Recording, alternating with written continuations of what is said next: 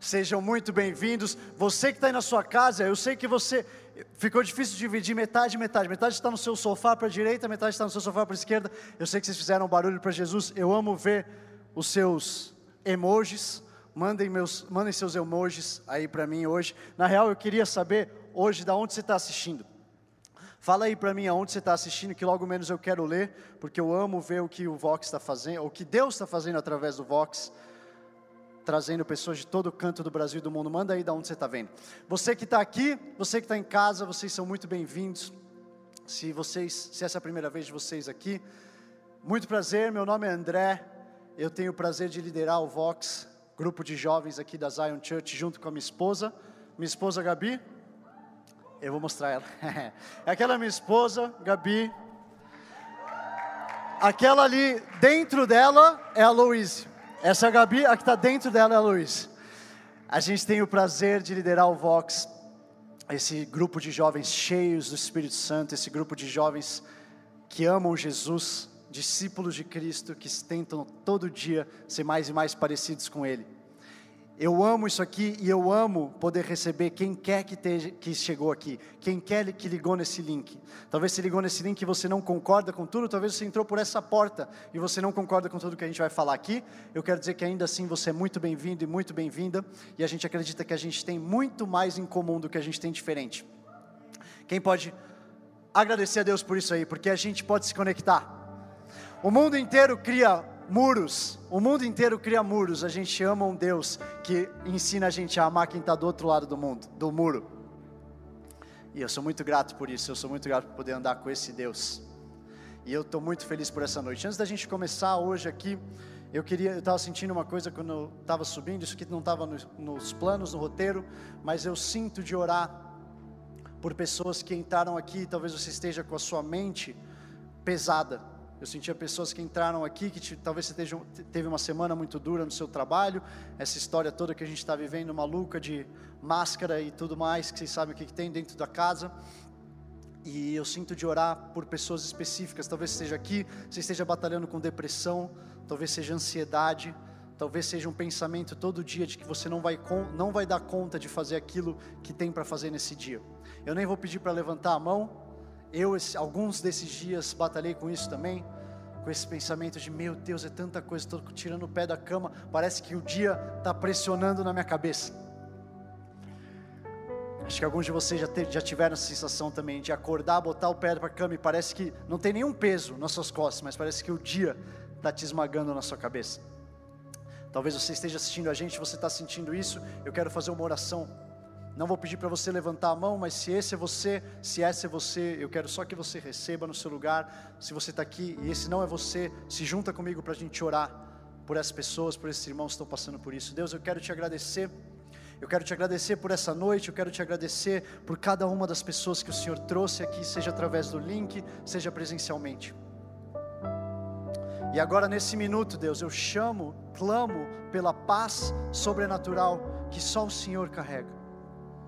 Eu clamo agora por esse fardo leve que o Senhor nos ensina a carregar.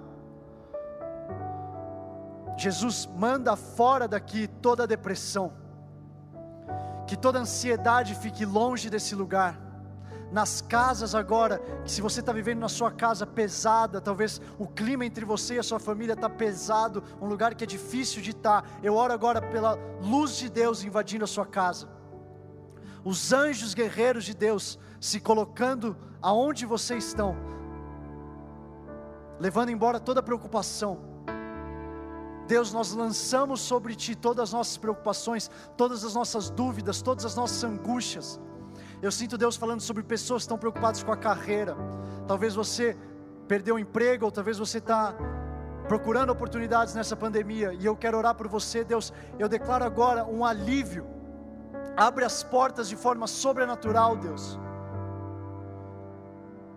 teu é todo tesouro, teu é tudo que tem nessa terra, e eu oro agora por portas se abrindo para a vida de pessoas. Se você precisa de portas abrindo, eu quero declarar por você essa semana que você vai ter um romper ainda essa semana. Deus, por favor, o Senhor conhece o coração de cada um aqui, o Senhor conhece o romper que é necessário para cada um aqui.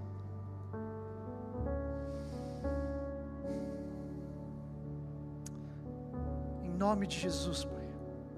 Nome de Jesus, que as mentes fiquem leves, que agora eu sinto Deus, Ele, como se estivesse virando uma chavinha na sua mente. Você entrou aqui ou você ligou nesse canal e a sua mente estava pesada e eu sinto agora a sua mente ficando leve. Em nome de Jesus. Em nome de Jesus. Amém. Queria que todo mundo fizesse uma coisa junto, também fora do roteiro. Vamos dar um respirar fundo antes de começar. A gente, a gente poucas vezes respira fundo hoje. Se a gente puder. Tá, é meio esquisito esse papo. Eu vou contar até três, a gente respira fundo.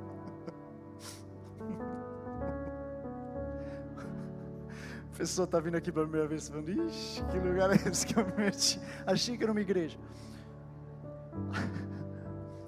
Um, dois, três.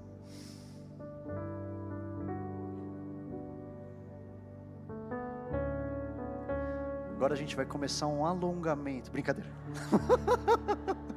brincadeira, brincadeira, brincadeira. Já tá bom. ah, deixa eu ver. As pessoas mandaram aqui, deixa eu ver de onde as pessoas estão falando.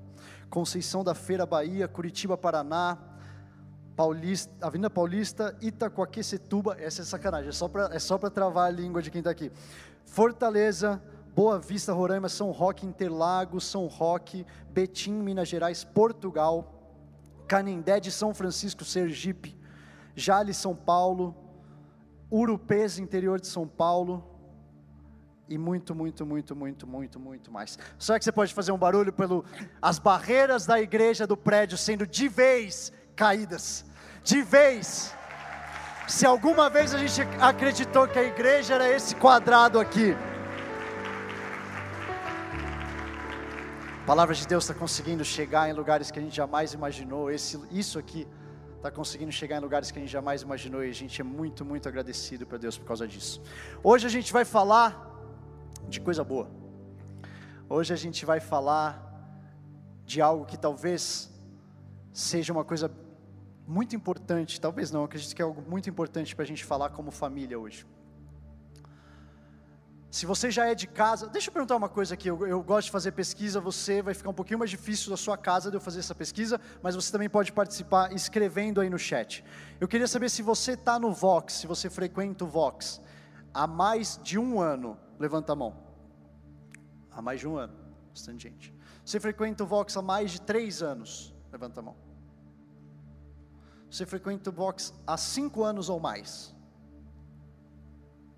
Se você chegou no Vox nesse último ano, esse é seu primeiro ano de Vox que você tem vindo aqui. Uau, bastante gente. Você no chat pode mandar aí quanto tempo também que você está aqui no Vox. Se você é da casa há bastante tempo, provavelmente o que eu vou falar hoje você já ouviu em alguma vez, mas eu sinto que tem algo que a gente precisa repetir um pouquinho hoje, a gente precisa voltar a alguns fundamentos para a gente poder partir. A gente tem um convidado com a gente essa noite, que logo menos eu vou chamar, mas antes de chamar ele, eu queria que a gente relembrasse algumas coisas. O que a gente acredita aqui no Vox, o que a gente acredita aqui na Zion, é que esse aqui é um lugar que não é um lugar que se basta só por sábado e domingo. A gente acredita que a igreja é um lugar em que sim, todos são bem-vindos. Seja como você tiver, seja a fase da vida que você tiver, seja quão sujo você achar que você estiver, quão limpo você, quão abençoado você esteja, qual fase da sua vida você esteja, você é bem-vindo para entrar nesse lugar. Mas a gente acredita também que esse é um lugar que vai te transformar. A gente acredita que esse é um lugar que vai te transformar não por mim, não por uma pessoa que vai pegar o microfone e vai falar tudo o que você sempre precisa ouvir, ou por uma banda, ou por um louvor, tudo isso é muito bom, mas a gente acredita que Deus que está nesse lugar, ele tem o poder de te transformar. E a gente acredita que sábado e domingo não são suficientes para isso. Porque tem uma diferença entre você ir para um lugar e uma igreja sábado e domingo para você receber a sua paz, receber a sua bênção, receber aquilo que você precisa receber, uma, talvez você esteja angustiado durante a semana e você precisa daquela palavra, você, isso tudo é muito bom. Mas tem uma diferença em você se contentar com isso ou você entender que é todo dia da semana um processo contínuo e um estilo de vida de transformação.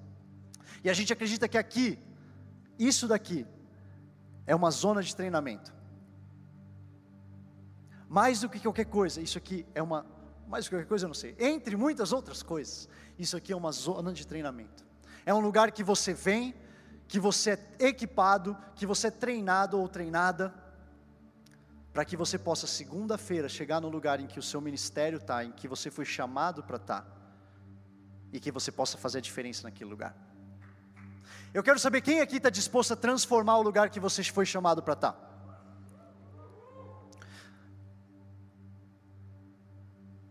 Quando a gente entende, por que, que isso aqui é muito importante?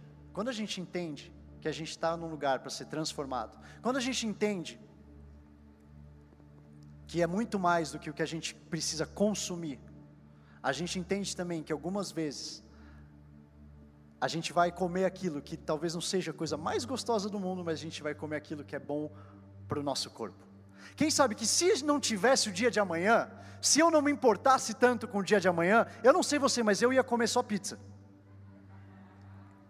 Pensa um cara que gosta de pizza. Eu comeria pizza de todo dia. Japonês então. Comida japonesa, cara. Meu Deus do céu. Tem umas pessoas tipo, cara, eu tô com fome, oito e meia da noite. Precisa.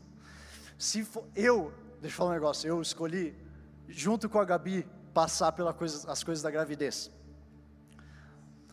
Uma das, uma das coisas de uma mulher grávida, não sei se vocês sabem, mulheres, é evitar comida japonesa. Tem uma coisa com peixe cru. Eu estou vendo algumas mulheres tipo, Ih, não quero te desencorajar, vale a pena, vale a pena. Mas eu falei, cara, eu não vou ficar comendo comida japonesa na frente da Gabi, sendo que ela não pode. Então a gente está nessa junto, nove meses sem comida japonesa. Outro dia ela veio para mim e falou, amor, eu descobri que na verdade, quando eu estiver amamentando, também tem um pouquinho. Meu Deus. Nove meses já estava difícil. Se fosse por mim, eu comeria comida japonesa e pizza todo dia. Que que me. Uhul!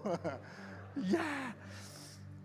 Mas o que, que eu entendo? Eu entendo que tem algumas comidas e tem alguns dias que eu vou precisar comer brócolis. Estou curtindo a interação daqui, continua, eu gosto disso. Tem alguns dias que eu preciso comer salada. Talvez quase todos os dias, infelizmente, tenho que comer salada.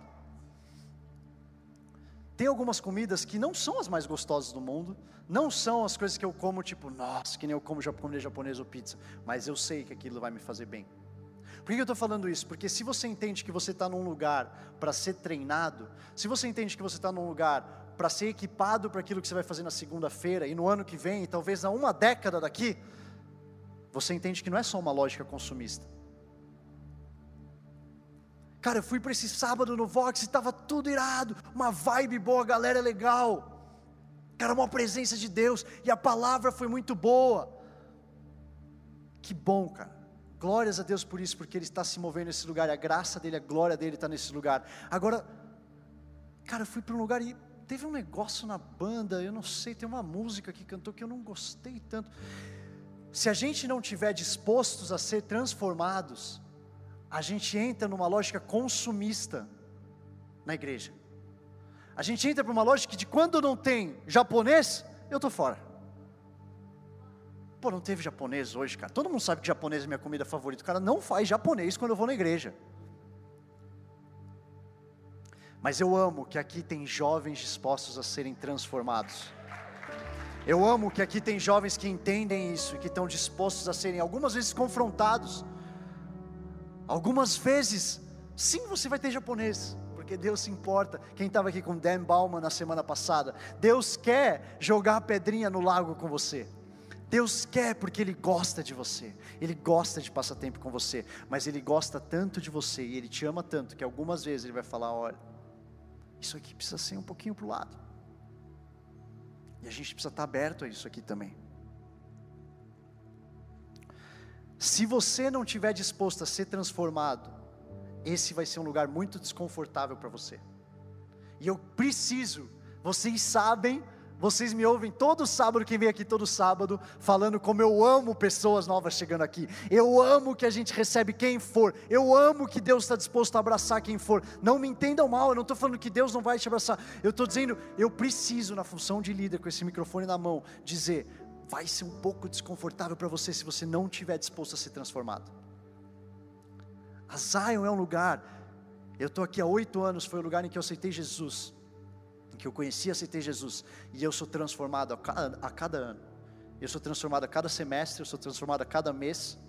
Eu sou tirado da minha zona de conforto. Quando eu olho para trás, é bom. É bom ver o quanto eu cresci. Quando eu estou no meio, nem sempre é tão bom.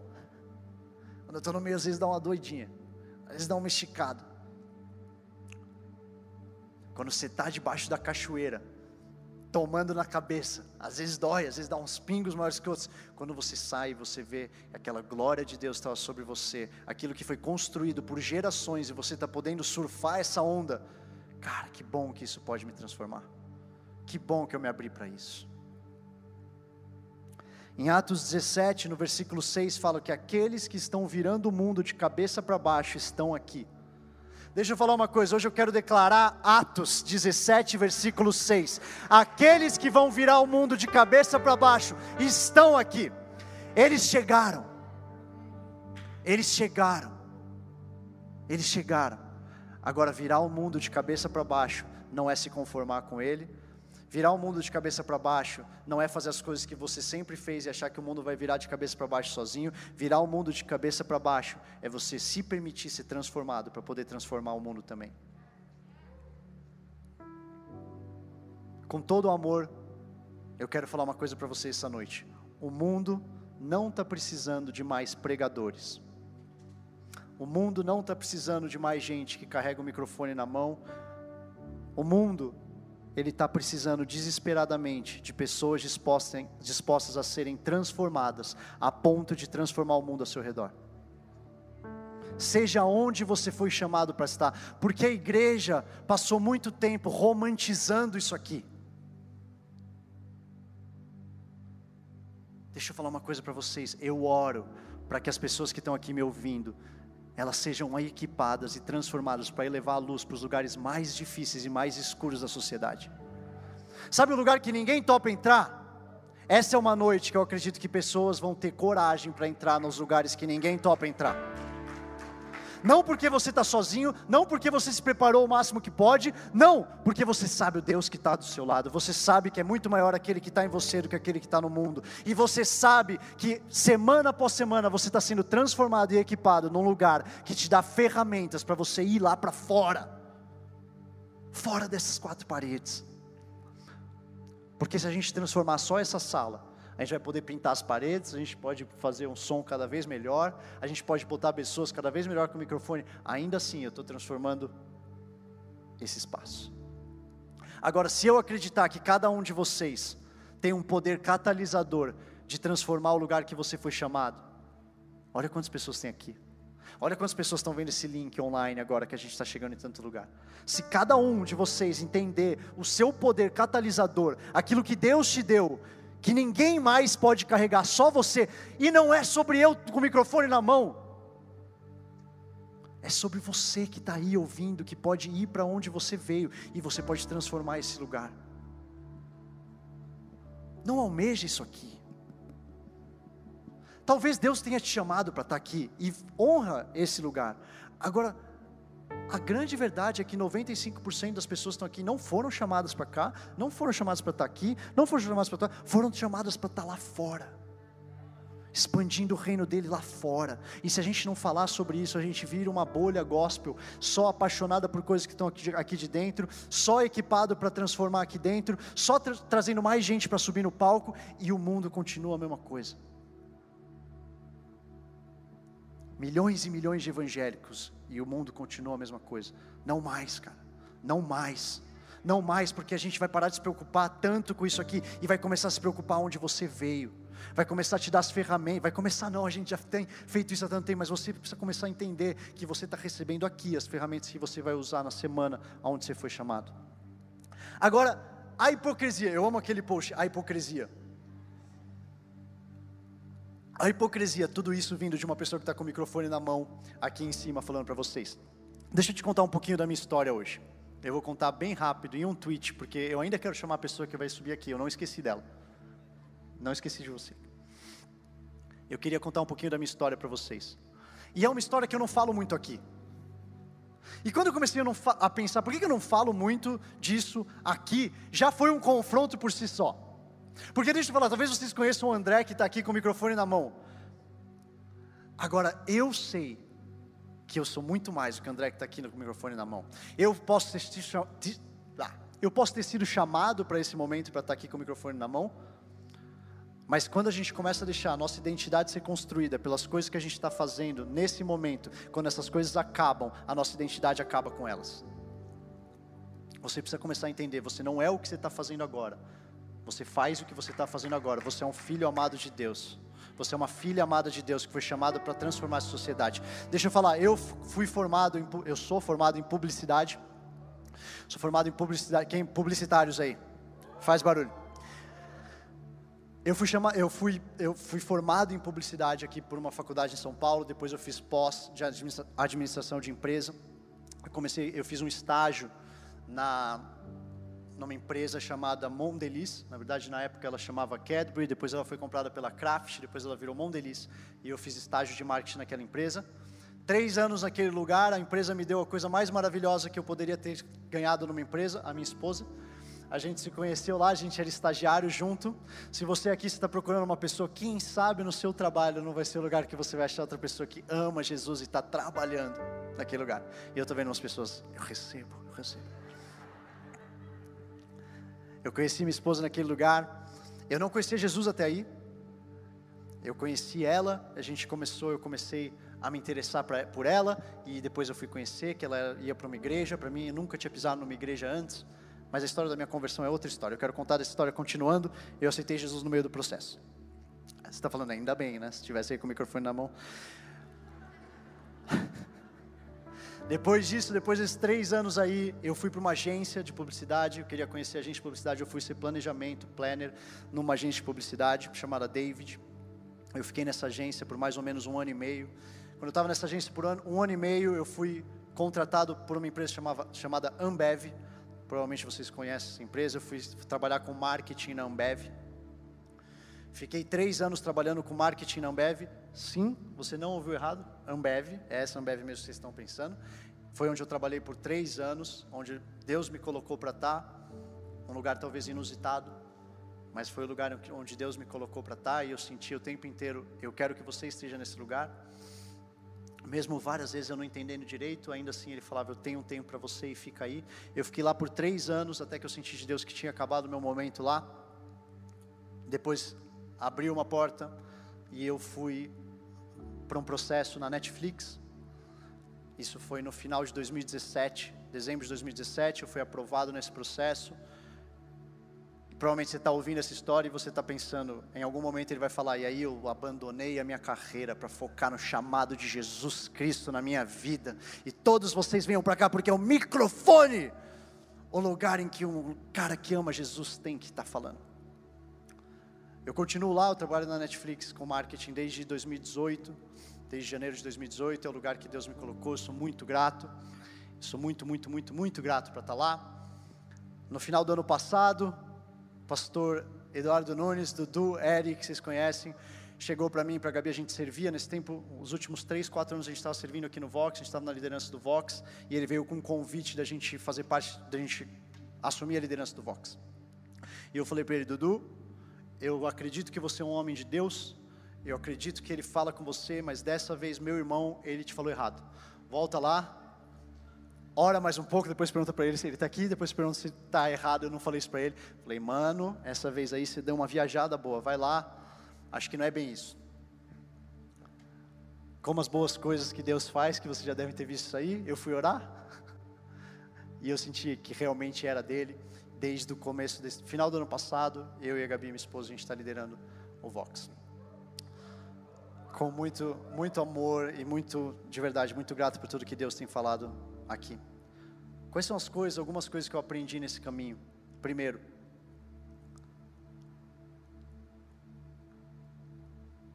eu vivo a minha vida para colocar a interrogação que eu estou vendo na cara de muitos de vocês, na cara das pessoas lá fora. Eu vivo a minha vida. Calma, peraí, você faz isso, você trabalha nesse lugar, calma.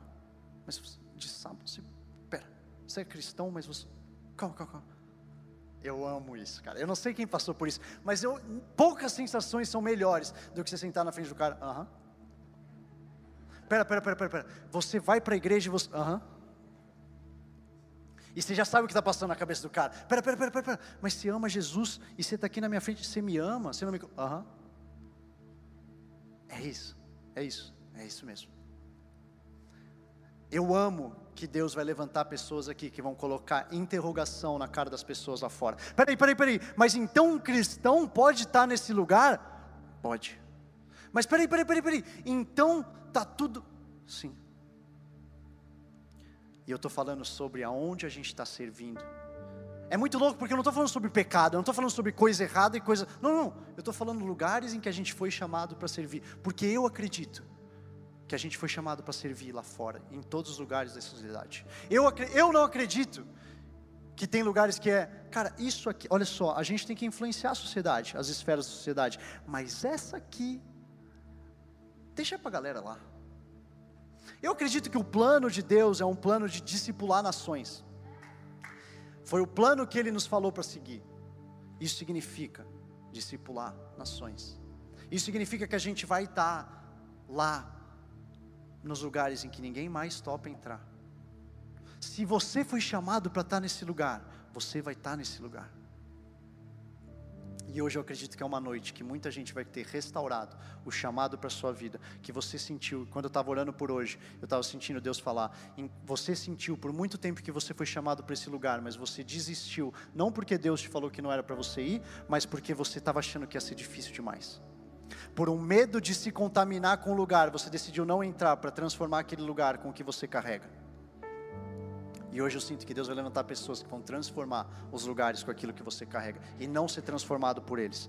E a outra coisa que eu aprendi nessa jornada, eu sempre achava que eu tinha um propósito, uma esfera. Eu, eu fui chamado, quando eu entrei aqui na igreja, eu comecei a conhecer Jesus, eu falava, eu fui chamado para o mundo dos negócios. Toda vez que tinha oração, eu ia para aquele lugar da fila do negócio. É aqui, eu nem olhava para os outros. Não, igreja?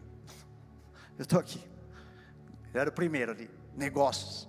Sempre senti sobre a minha vida que eu ia gerar riqueza para poder investir em missão, gerar riqueza para poder investir em expandir o reino de Deus aqui nessa terra. De repente, Deus foi me mostrando outra esfera, e Deus me colocou na Netflix, e Deus começou a abrir portas em entretenimento que eu jamais imaginei que eu teria aberto. E de repente Deus me colocou aqui, microfone na mão. Nunca tinha entrado na fila da oração para o ministério de igreja. Nunca. Eu passava longe. Não, isso aí, isso aí não é para mim. Um monte de coisa que é para mim. Isso aí não é para mim. Eu entendi que muitas vezes a gente tenta colocar Deus numa caixinha. E o nosso Deus é o Deus que está em todas as esferas e que precisa de pessoas disponíveis e que amam Ele para estar nos lugares que você precisa estar. Eu descobri que às vezes a gente, como juventude, a gente foi ensinado a seguir os nossos sonhos. Segue o nosso sonho. Qual o seu propósito? Siga o seu sonho, siga o seu propósito. Isso é importante, mas você também tem que entender que tem temporadas na sua vida e temporadas que Ele vai te chamar para fazer as coisas que Ele precisa fazer. Talvez alguns de vocês já estão sendo confrontados com isso agora. Uma vez eu ouvi uma coisa que sempre que me marcou e eu queria dividir com vocês. A nossa geração foi ensinada a seguir os sonhos. Siga seus sonhos, siga seus sonhos, siga seus sonhos. Hoje eu quero falar para você uma coisa melhor. Siga Jesus e os seus sonhos vão te seguir. Siga Jesus com tudo que você tem. Siga Ele de dia, de manhã, de tarde, de noite. Siga Ele, procura Ele, procura ficar mais perto dele e os seus sonhos vão te seguir. E de repente você vai entender que o sonho dele para sua vida é muito maior do que aquele que você tinha sonhado para você mesmo. Porque ele é esse Deus. A gente não pode ficar colocando ele numa caixinha. Meu ministério não é só esse aqui. Hoje eu estou fazendo isso, amanhã não sei, ano que vem, sinto que eu ainda vou estar por aqui. Daqui 10 anos, o que eu sei é que eu vou estar seguindo Jesus com todo o meu coração. E Ele vai me mostrar o sonho dele. É bom planejar, é bom planejar, mas não confunde planejar com colocar o seu Deus dentro de uma caixinha que cabe na sua mente, porque Ele não é esse Deus. Jesus usa a palavra no grego eclesia, talvez vocês já ouviram isso para falar sobre a igreja dele. Eclesia, no grego, significa chamados para fora. Esse é o jeito que ele denomina Isso aqui que a gente está fazendo.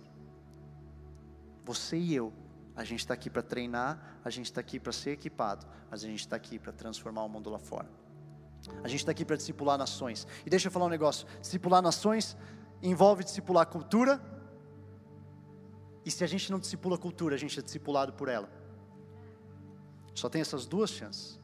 Ou a gente decide, como juventude, ir lá e discipular a cultura e discipular nações, como Jesus nos mandou para fazer, ou a gente é discipulado por ela.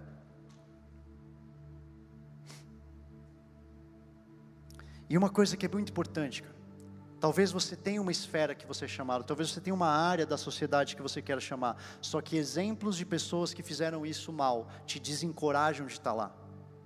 Exemplos de pessoas que fizeram coisas ruins em uma esfera estão fazendo com que esferas não sejam nem faladas dentro da igreja. Calma aí, então tenho que misturar. Igreja com isso é melhor não misturar. Igreja com isso aqui, não, não, não. Eu amo, cara, eu amo igreja, mas não vai misturar as coisas. Quem já ouviu isso aí? Melhor não misturar, cara. O que vai acontecer aqui hoje? A gente tem as eleições chegando, as eleições políticas chegando. Vocês devem saber isso, as eleições municipais.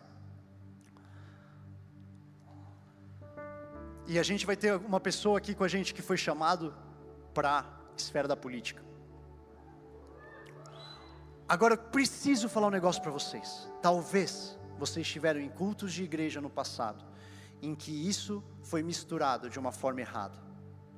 Talvez vocês viram pessoas que subiram aqui no palco para fazer coisas que você não concorda, ou para te pedir coisas que você nem queria fazer. E eu preciso, no começo dessa mensagem, dizer: não é o caso aqui. Exemplos ruins que você teve, eu respeito, eu entendo o trauma. Eu também tive muitos exemplos ruins na minha vida que eu vi, mas eles me fazem acreditar que tem que ter um modelo melhor, tem que ter um jeito melhor, e não desencoraje de eu falar sobre esse tema. Você pensa, será que a gente deve misturar? Então, será que a gente é melhor não falar de política? É, me, é melhor não falar. Deixa eu falar se fosse em qualquer outra esfera da sociedade, que a gente tivesse um testemunho de alguém que está fazendo, que está mudando, que está transformando, a gente ia ter dúvida para chamar aqui? Então por que, que a gente vai ter para a política? Sim, isso aqui é uma coisa que a gente vai falar nesse lugar. Vou falar com todas as letras da forma mais clara que eu tenho, para que vocês não falem depois que não foi falado. Isso não é um pedido de voto. Você é livre para votar em quem você quiser, você é livre para escolher o que você quiser, você é livre para ouvir. Isso aqui é algo que está na Bíblia chamado testemunho de Cristo, o Espírito da profecia. Hoje eu acredito, não importa a esfera que você está, tá? Talvez você está falando, ah, vai falar de política, o que, que eu tenho a ver com isso? Não importa a esfera que você é chamada. Hoje eu senti de Deus que Ele vai fazer com você porque você está vendo o testemunho de Cristo, você vai acreditar, é possível ir para a esfera que eu fui chamado. Aquele negócio lá que eu estava achando que era muito duro, cara, se está se tá acontecendo aqui, eu também vou fazer. Jesus pode fazer comigo, eu quero que, que você abra o seu coração de verdade. Lembra? A gente está aqui para ser transformado, eu queria te pedir para hoje você abrir o seu coração, para ser transformado com aquilo que Deus está carregando sobre a vida dessa pessoa. Eu sempre orei para que pessoas, sempre orei, e eu, antes de mim, Pastor Dudu, antes André Tanaka, antes Felipe Borges, antes todo mundo que já passou aqui pelo Vox, para que pessoas se levantassem aqui desse meio para transformar a sociedade. Vocês provavelmente já ouviram eu aqui. Você vai transformar a sociedade porque você está aqui no Vox. Eu acredito que essa casa carrega algo apostólico para ser plantado lá fora. Você já ouviu isso? Quando está acontecendo, a gente precisa celebrar junto. Quando está acontecendo, se fosse qualquer um daqui, eu quero celebrar isso junto. Do mesmo jeito que pessoas aqui subiram quando ganharam mestrado, que estão indo influenciar a sua empresa, e a gente acredita que falando sobre isso, a gente traz Jesus à tona e a gente empodera pessoas para que elas possam se sentir prontas para fazer o mesmo. E antes de chamar, eu quero chamar então essa pessoa, mas antes disso eu quero colocar um negócio no telão, porque eu quero falar que apesar dessa pessoa ter um chamado para política, eu queria mostrar para ela que, na verdade, a pessoa que está sendo chamada aqui hoje,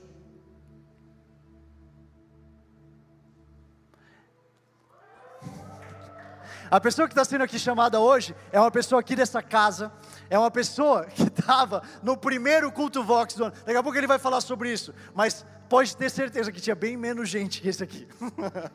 quem está aqui hoje, apesar de ser um chamado para política, quem está aqui hoje é um irmão da casa, é uma pessoa que a gente ama e que a gente quer ouvir as histórias do que Deus tem feito na vida dele. E eu quero que você faça muito barulho para Jesus, para receber Henrique Kriegner.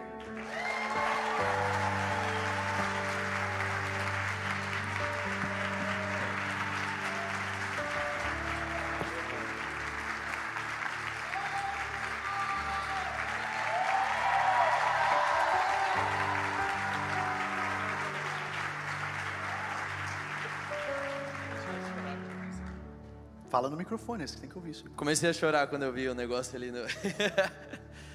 eu não tinha nem 10% do que tinha aqui no primeiro conta Vox. Conta aí como é que foi o primeiro culto Vox. Cara, o primeiro culto Vox, a gente não sabia a mínima ideia do que estava acontecendo ali. A gente tinha, é, foi ali, né, tá, em 2011 e foi bem em março. Eu lembro que no comecinho do ano, na verdade, eu recebi uma ligação do Tel e pastor Teófilo e aí ele falou assim, olha, a gente está reformando aqui o nosso ministério de jovens, que era o Eclectus. Hoje tem o, o Rise, o Flow e o Vox. Naquela época era tudo Eclectus, e era Eclectus, depois do Eclectus você ia para o Diamantes, então era meio era mais curto o, o, o caminho aí. E aí a gente estava lá no Eclectus, e aí ele me chamou e falou... Rapidinho, gente... para quem não sabe, Diamantes é um ministério de melhor idade, como é que a gente chama Melhor isso? de jovens há mais tempo, né? Jovens há mais tempo, isso. Aqui da igreja. Exatamente. E aí a gente começou, é, e ele falou, ó, oh, tô montando esse grupo aí, eu queria que você fizesse parte da liderança. Eu falei, tá ótimo, vamos lá, nem sei o que, que é isso. Eu tinha, é, o que aí? Tinha três anos, menos de dois anos e meio de conversão. E estava me aventurando ainda nas coisas, descobrindo muita coisa. E a gente começou, cara, foi o primeiro culto Vox, a gente tinha um banner é, de, de lona, que a gente subia lá no, na Zion Morumbi, na frente da cruz, assim, que tinha uma cruz lá no fundo, a gente subia esse banner de lona toda vez, e, e eu era um dos líderes, e a minha responsabilidade era o banner de lona, o palco e o banheiro. Então era, foi assim que começou o Vox. Ia ser bonito isso. foi, é, cara, é muito forte. E poder ver vocês aqui, glória a Deus, glória a Deus pela vida de vocês, é muito bom. Demais, Crigo. Muito bem-vindo, é um prazer ter você aqui. A gente, como eu falei ali no começo, a gente acredita muito na capacitação e nas pessoas que estão saindo daqui para influenciar as áreas da sociedade. Então, eu queria te, começar te perguntando quando que você soube do seu chamado, quando que você começou a entender para onde Deus estava te chamando e que não era aqui dentro da igreja, era para outro lugar que você estava sendo chamado. Boa, cara, começou desde pequeno, eu já tinha esse desejo de fazer alguma coisa que fosse voltada para outras pessoas. Eu via minha mãe é, sempre muito envolvida com trabalho voluntário, e aí trabalhando muito, e a gente voltava do colégio, eu e meu irmão, e a gente ia trabalhar junto com ela, é, numa associação aí, e a gente, é, é, eu via aquilo e a satisfação que ela tinha, e via meu pai trabalhando no corporativo também, no mundo corporativo, e trabalhando pra caramba, e nada de errado com isso, como o André aqui colocou, mas um dia eu, eu lembro que eu parei, olhei e falei, eu não quero ficar igual meu pai lá atrás do computador, trabalhando, trabalhando, trabalhando, trabalhando, é, eu quero ficar igual minha mãe, que vai porta a porta na casa das pessoas, conversa com pessoas, e, e entende a dor delas, e chora com elas, enfim, e eu quero fazer isso da vida.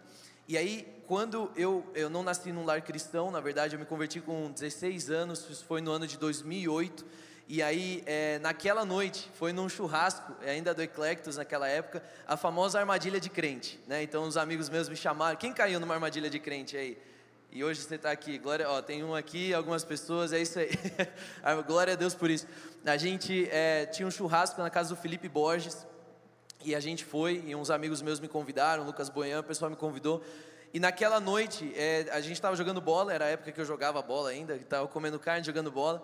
E aí a gente estava é, lá e de repente começou uma música, uma pregação, e foi a pior pregação que eu já ouvi na minha vida. Assim, até hoje, nunca teve uma pregação tão ruim. O cara que pregou, inclusive, está desviado hoje, ele nem está mais com Jesus. Mas isso aqui é para trazer conforto, viu, gente? Mesmo na tua pior pregação, Deus honra. A palavra de Deus nunca volta vazia. Eu achei que é você ia falar, aí. isso é para trazer conforto, que mesmo um cara pregando muito mal, vocês ainda vão ser abençoados. É, exatamente.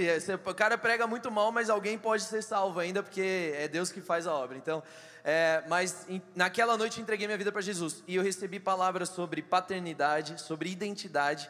E eu recebi uma palavra de uma pessoa sobre governo. E aí, desde então, entrou uma pergunta na minha cabeça, assim, será que então esse desejo que eu tinha de ajudar pessoas, de melhorar a vida das pessoas, vai ser através do governo, vai ser através da política? E você falou uma coisa, André, que é, testificou muito comigo, porque com a minha história. Porque depois, quando eu fui amadurecendo e passando meus primeiros momentos assim com Jesus, eu entrei num, numa crise. Eu falei, peraí, eu estou recebendo palavras sobre intercessão, oração, estou recebendo palavras também sobre é, política e governo, mas espera aí, se dá para ser cristão na política, sem negociar valores, sem andar com sujeira, mantendo santidade, cheio do Espírito Santo, por que, que eu não conheço nenhum? E eu entrei nessa crise, eu falei, cara, por que, que eu não conheço nenhum? E hoje, graças a Deus, eu conheço pessoas, e aí Deus foi abrindo portas aí, me mostrando pessoas que estão lá fielmente cumprindo o seu papel, né, mas é, entrou uma, uma dúvida na minha cabeça. E aí naquele momento eu lembro também, depois de um, alguns meses aí de sofrimento, alguns aconselhamentos também, é, discipulados ali com o Theo, eu cheguei à conclusão de que, peraí, se eu não estou encontrando a referência, vamos abrir mão desse prazer de encontrar uma referência e ser discipulado por ela, é, deixa eu me tornar uma referência e abrir portas para uma nova geração. Né? Então foi mais ou menos esse o, o, o, o caminho aí que eu percorri. Demais. Deixa eu só falar uma coisa que o time me lembrou que eu esqueci de falar. Se você tiver alguma pergunta que você queira fazer para o Kriegner, a gente quer que isso aqui seja um painel interativo, não só eu. Então, é, time de comunicação tá rápido aqui. Boa. Vai ter um QR Code ali, manda, entra no site, se você quiser fazer alguma pergunta, entra ali e a gente vai, o time vai me mandar aqui as perguntas também. É, você falou uma coisa muito forte hoje quando a gente estava conversando sobre como ia ser e você falou agora no fim, rapidinho, sobre essa palavra que você recebeu de Deus, sobre aquilo que ia acontecer quando você é, começasse, quando você estivesse lá. Eu queria que você compartilhasse com eles, porque eu acho Boa. que isso tem muito a ver com o que Deus vai fazer aqui hoje. Cara, 2018 para todo mundo ver, e aí abre seu coração aí para receber isso. 2018 eu recebi uma palavra que direcionou os passos que eu tomei que eu estou tomando nessa temporada agora, né? É, e aí por questões aí de legislação a gente não pode falar os detalhes dos detalhes, enfim. E a gente nem quer entrar nisso, a gente quer entrar mais na, no propósito. Mas 2018 eu estava na Farm. Quem já foi aí para Farm e teve sua vida transformada lá?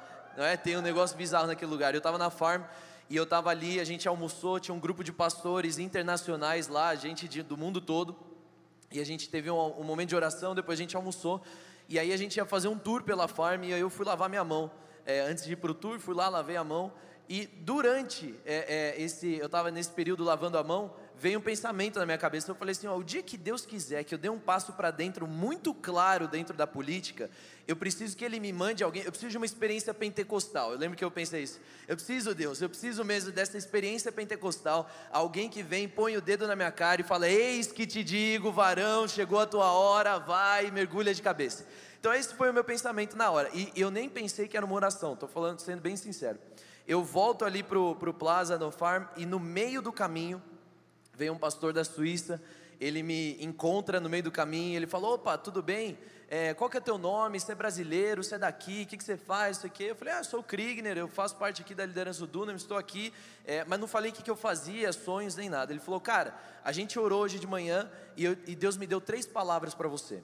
E aí ele falou, a primeira delas é, é, a primeira delas é que Deus confiou política nas suas mãos. Aí eu falei, cara, e a segunda, ele falou assim, a segunda, é, é, a segunda palavra é que Deus vai te colocar em lugares de influência para que você possa abrir portas para uma próxima geração.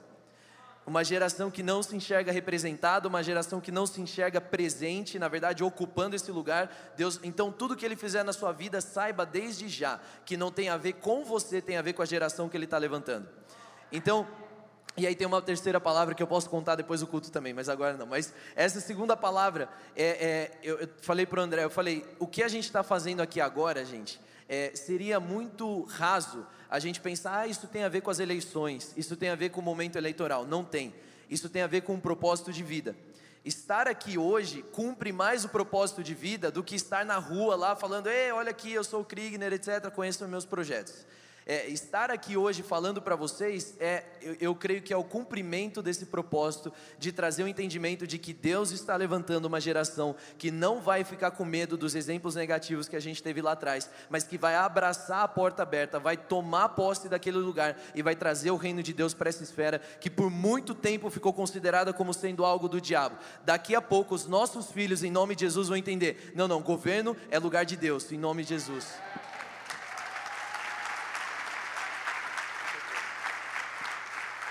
Muito bom, mano. E a gente no link já está recebendo as perguntas aqui. Tem uma bem legal, eu acho que é como foi lutar contra as vozes que vinham contra o exercício do seu chamado. Provavelmente no meio do caminho você duvidou, provavelmente no meio do caminho, Muito. talvez até você pensou que, que era igreja, como eu estava falando lá atrás.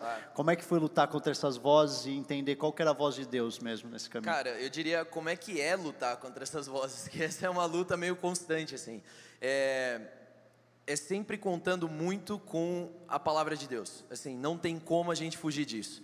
Se você tem uma palavra de Deus, essa palavra seja uma palavra profética, pode ter vindo aí na maior experiência mais pentecostal, charamanaias, do manto ungido internacional do reino de Deus, que você possa ter recebido. Mas, cara, é, isso tem que estar tá respaldado na Bíblia. E quando está respaldado na Bíblia, você consegue ter segurança. Então, muitas vezes eu comecei a duvidar e falar: peraí, mas talvez eu acho que meu chamado é, é para ser um intercessor tradicionalzão mesmo, é cara que fica ali orando, orando, orando, e na igreja, e serve na igreja, etc. Porque, Deus, como é que eu vou para lá? E aí você abre a Bíblia e você vê Daniel. Daniel, como é que Daniel. A gente, eu, eu olho para a história de Daniel e fico inspirado, cara. Eu falo: Daniel era alguém que atuou na esfera do governo, não abriu mão dos seus princípios, não abriu mão nem quando a sua própria vida foi arriscada e não foi só uma vez, a gente sabe muito bem. Ele não abriu mão disso, ele continuou adorando a Deus, continuou orando a Deus e tendo Deus como prioridade no calendário dele. Você pensar que Daniel orava três vezes ao dia, não é questão de religiosidade, não. É uma questão de sobrevivência. É alguém que entendeu que ou eu me conecto com meu pai, com meu Criador, três vezes ao dia, mais do que eu vou ter uma reunião com o próprio rei aqui da Babilônia, ou eu não vou conseguir me sustentar nesse lugar. Então, a gente precisa entender, seja qual for a esfera que você foi chamado, a Bíblia vai ser o teu maior aliado. É aqui que você vai encontrar a sabedoria, é aqui que você vai encontrar a força, é aqui que você vai encontrar a inspiração. E aí quando você pega uma palavra, cara, aí não tem pensamento, pode vir pensamento, pode vir o que for. Você pega e fala: "Ah, beleza, mas ó, tá escrito aqui que, que eu fui chamado para essa esfera, assim como Daniel foi chamado, assim como José, Esther, Débora, tantos outros foram chamados para esse lugar, e eu cancelo esses pensamentos em nome de Jesus. Então, a gente consegue, quando você tem a, a posse da palavra, você tem o domínio da palavra, você consegue transformar e impedir esses pensamentos de reinarem na tua cabeça. Muito bom, cara. E tem uma outra pergunta que estão falando aqui, que eu acho que independente da esfera que for, tem muita essa coisa, muitas esferas que a gente chamada que a gente fica com medo. Eu, eu, sempre fico com receio de falar medo. A pastora Sara ensinou a não falar medo para não ter medo. Quem já ouviu esse ensinamento? Aí você fica procurando a palavra para medo, né? Receio. Mas eu acho que é medo aqui mesmo. Quem, é, muitas vezes a gente tem medo de entrar porque é, pelos maus exemplos ou porque a gente acha que ali vai ser sujo e que a gente pode ser infectado por aquilo que está lá dentro, ao invés de brilhar a nossa luz. Então, que conselho você teria, independente da esfera, que conselho você teria para você entrar lá num lugar sujo, talvez um lugar que a maioria das pessoas não vai concordar ou não vai ser como você, é, mas ainda assim se manter fiel àquilo que você acredita. Total. Isso é, uma, é, um, é um desafio diário, né? E eu acho que muita gente aqui já está experimentando isso. Porque se você olha para o seu lado e você não vê a, a, sujeira e a podridão daquilo que tem acontecido, é, eu vou te dizer, ou o avivamento chegou na tua empresa, no lugar onde você trabalha, dentro da tua sala de aula, ou você está um pouquinho acostumado com as coisas mundanas aí, você está um pouquinho tolerante demais com aquilo que é a realidade desse mundo. Quando a gente começa a ter, passar por essa transformação que todo mundo está passando aqui e que o André falou, a gente começa a perceber que tem muita coisa desajustada, cara. Você começa a perceber que, ah, o cara chega no e começa a reclamar da esposa dele, ou a mulher começa a reclamar do marido dela, e aí com um tom de raiva, um tom de ira, você fala: peraí, isso aqui não é normal, não é aquela coisa que antigamente eu pensava, ah, é briga de marido e mulher, ninguém mete a colher. Não, não, não. Isso aqui é uma distorção do plano de Deus. É, é, a gente começa a entender que as coisas elas estão mais distantes daquilo que a gente entendeu, que Deus tinha planejado para ser. Né? Então, cara, primeira coisa, é a gente está muito firme nessa conexão com Deus. É como Daniel, é, é, é o que eu estou falando. Esther, por exemplo, quando Esther foi fazer talvez o maior ato aí da carreira dela, do ministério dela dentro da política, que foi trazer libertação para o povo de Israel, para o povo judeu, quando Esther foi fazer isso, antes dela se apresentar ao rei, ela convocou um jejum, o jejum de Esther, três dias, três noites, sem comer, sem beber, só orando, clamando e, e esperando em Deus por essa libertação é, essa conexão com Deus constante, essa conexão de entrega absoluta, ela é necessária. Agora, outra coisa que é muito necessária, cara, é a prestação de contas. Às vezes, a gente está tão imerso num outro mundo que a gente começa a adotar umas lentes de contato aí que elas não são as lentes do reino. E a gente come, nem vai percebendo. Você lembra quem que estraga as vinhas? são as pequenas raposinhas. Quem lembra da Bíblia aí? Vamos fazer a chamada bíblica aqui agora. São as pequenas raposinhas que estragam as vinhas. As pequenas coisinhas, as vãs sutilezas, como a palavra fala lá em Gálatas. A gente vai entendendo que as vãs sutilezas é que vão é, distraindo a gente aí de um lugar onde nós deveríamos estar focados. Então, o como que a gente evita essas vãs sutilezas? A conexão com Deus a prestação de contas, você está perto de alguém, você tem uma liderança, alguém que é maduro na fé, que pode te ajudar, que pode te inspirar, que pode é, processar as coisas que estão acontecendo junto com você. E em terceiro lugar, isso é uma coisa que eu tenho aprendido aí nas últimas semanas: a dependência constante de Deus.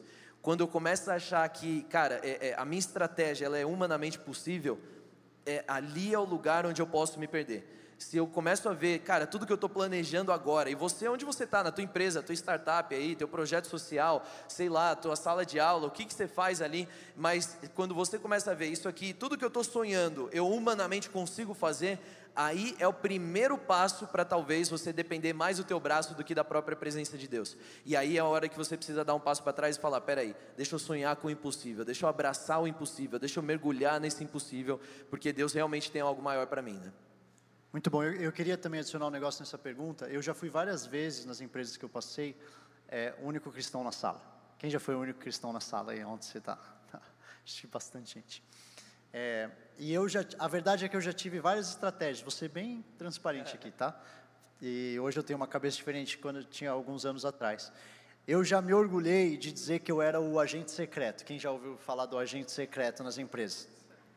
É o cara que ninguém sabe que é cristão pergunta e eu, não, não, eu estou aqui na minha, eu estou bem e tal, mas melhor eu não falar para as pessoas. Estou aqui na minha, eu vou na igreja, não posto muito, fico mais na minha. Eu já fui isso. E depois eu fui aprendendo com os anos o poder que tem no posicionamento. O poder que tem, como Daniel, quando vem pedir, ó, esse é o novo decreto, e você diz, cara, eu respeito, eu respeito essa autoridade, mas eu acredito no meu Deus e eu queria pedir o seu respeito também por isso. E o que eu quero falar para vocês é: é difícil. Seria muita hipocrisia da minha parte me falar que tá, tem tudo resolvido, fácil. Todo dia trabalho, fácil. Porque quando você entra e não tem ninguém na sua volta para conectar, não tem ninguém para, boa, é isso aí, estou tá, vendo o que está fazendo, legal. É difícil, cara. é difícil ter a coragem de abrir a boca. É difícil ter a coragem de dizer, mas o que eu tenho aprendido vez após vez é o quanto Deus honra isso. As pequenas coisas. Sim, eu sou. Tá tudo bem, eu te respeito. Olha só, deixa eu ter uma conversa. Eu sou diferente, talvez, do, do estereótipo que você tem de cristão. Eu falei da dúvida, né? Tipo assim, pera, mas você é isso? Eu sou. Deixa, deixa eu te explicar, vem cá, deixa eu te contar um pouquinho. Isso, isso. E o que eu vejo é que gera muita curiosidade, cara. E eu acho que a gente tem que, às vezes, como cristão nesses lugares, se aproveitar da esquisitice que tem em nós. se, é que, se é que isso faz sentido. Se aproveita disso, cara. Porque quantas vezes já falou, pera, pera, pera, mas é isso? É, me conta um pouco mais, rapidinho. Porque às vezes eu acho que a gente acha, ou muita gente acha que ser cristão no lugar é fazer célula. Então tá, então pera, eu vou me posicionar aqui, vou fazer meu grupinho de pessoas crentes numa sala. Nada de, nada de errado, tá? É bom, legal você se reunir com pessoas que acreditam em Deus também. Agora, eu acredito que o impacto maior é você fazer aquilo que o seu Deus está chamando você para fazer. É você não negociar coisas que não são negociadas. É você ser um exemplo de família dentro do lugar que você está. Cara, a moda nunca viu uma mulher de fé que é, ou sei lá o que, que é. A publicidade nunca viu um homem fiel, que é um diretor numa empresa e que ama sua esposa e seus filhos. Seja você esse. Seja você essa. Seja a primeira a fazer. Hoje a gente estava é, reunido com os líderes orando por hoje e um do, das pessoas da liderança falou sobre a, a fé para acreditar nas primeiras coisas. Hoje a gente sabe que Deus pode abrir o mar. Quando Moisés estava na frente do mar, a primeira vez que ele viu o mar se abrindo, eu imagino a surpresa. Quando Deus falou para ele, ele viu o mar se abrindo. E eu acredito que muita gente aqui vai ser chamado para ser o primeiro. Você vai ser chamado a ser o primeiro. Eu nunca vi uma pessoa na moda que não se corrompeu. Está aqui a primeira. Estou me apresentando aqui, sou eu mesmo. Eu nunca vi uma pessoa na publicidade que chega a cargos altos e não se apaixona mais pelo dinheiro do que por Jesus. Está aqui. Opa, agora está me conhecendo. Deixa eu orar por isso rapidinho. A gente pode orar por isso rapidinho? Se você, eu, eu não vou nem pedir para você ficar de pé, recebe isso porque eu acredito que isso é para todo mundo aqui. Deus, eu quero declarar agora em nome de Jesus uma ousadia santa. Deus, eu quero declarar agora em nome de Jesus que todas as mentiras que foram declaradas de que pessoas aqui não conseguiriam, porque outras antes não conseguiram, está caindo por terra em nome de Jesus. Você foi chamado para um tempo como esse. Você foi chamada para um tempo como esse. Recebe agora uma ousadia nova em nome de Jesus uma ousadia nova. Eu sinto pessoas que foram chamadas, você teve noção disso a sua vida toda, mas você se deixou acreditar na sua família e nas pessoas ao seu redor que falavam que você se corromperia. Hoje Jesus está chamando pessoas fortes, pessoas influentes. Sim, por que não? A influência é para você sim. Uma influência que Deus vai acreditar que você pode fazer, porque você vai estar firmada na rocha. Eu sinto pessoas que estão começando na fé agora, e você está entendendo que você só não vai cair se você estiver firmada na sua rocha, em Jesus Cristo. Você foi chamado para transformar a sua sociedade, você foi chamado para ser a primeiro. Ei, primeiros, levanta a mão aí, levanta a mão aquele que vai ser o primeiro na sua sociedade, o primeiro marido fiel, a primeira esposa fiel, o primeiro que não vai se corromper, o primeiro que vai ir até o fim, que vai ver sua carreira decolar e ainda assim ser apaixonado por Jesus. Deus libera agora essa unção de primeiros, primeiros, eis aqui primeiros. Eis aqui primeiro, fala aí na sua boca, com as suas palavras: Eis-me aqui, Deus. Eis-me aqui, Deus. Eu vou ser o primeiro. Eu vou ser a primeira. Fala com a sua boca. Eu vou ser a primeira. Tá, tem poder na palavra. Você acreditou por muito tempo que não seria você. Eu vou ser o primeiro. Fala aí alto. Eu vou ser a primeira. Eu vou ser o primeiro. Eu acredito que eu vou. Eu vou. Eu vou ser uma cantora eu vou ser uma atriz, eu vou ser um ator.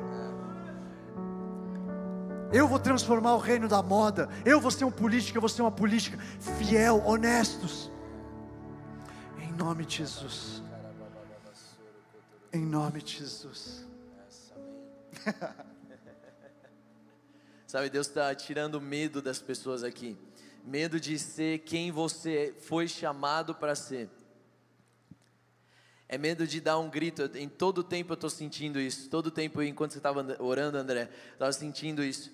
É como se fosse um medo de. É, é, eu tenho medo de fazer aquilo que. Você sabe o que Deus te chamou para fazer dentro daquela empresa. Você sabe o que Deus te chamou para fazer dentro daquele lugar. Mas você tem medo de fazer exatamente aquilo. Você chega perto até, mas você tem aquele receio. E esse receio é uma, alguma coisa que vem tirar, vem tirar a tua voz, exatamente. E eu creio que Deus está tirando esse medo. Está tirando esse medo para que você saiba e ele, ele possa depositar sobre você a ousadia que você precisa.